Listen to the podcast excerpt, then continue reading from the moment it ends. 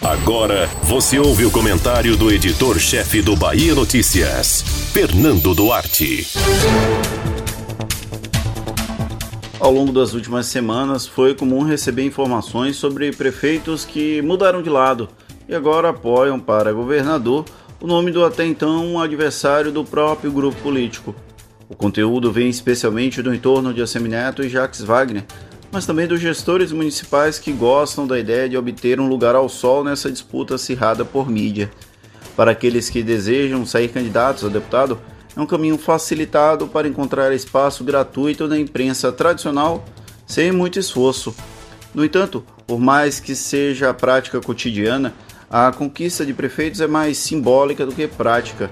É claro que a conta dos votos para uma eleição precisa passar por esses apoios nas eleições proporcionais, todos tratam isso como item básico para conquistar o mandato. Tanto que alguns deputados brigam com foice para manter a ascendência, sendo um ciclo que se retroalimenta, já que prefeitos elegem deputados que elegem prefeitos.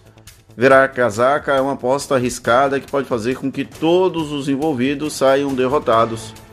O mesmo não se aplica em eleições majoritárias ter uma aliança com o prefeito A ou B não significa necessariamente que esses votos serão transferidos.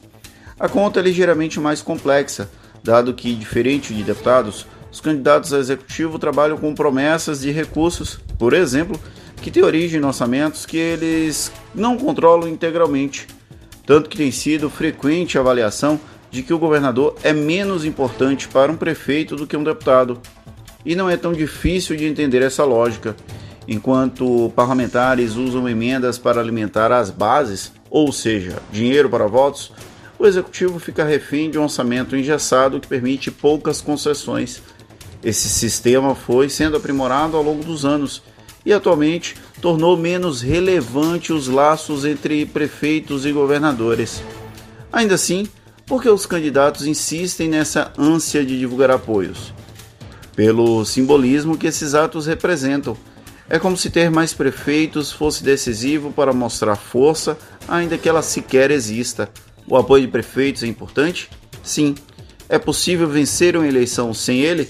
Sim.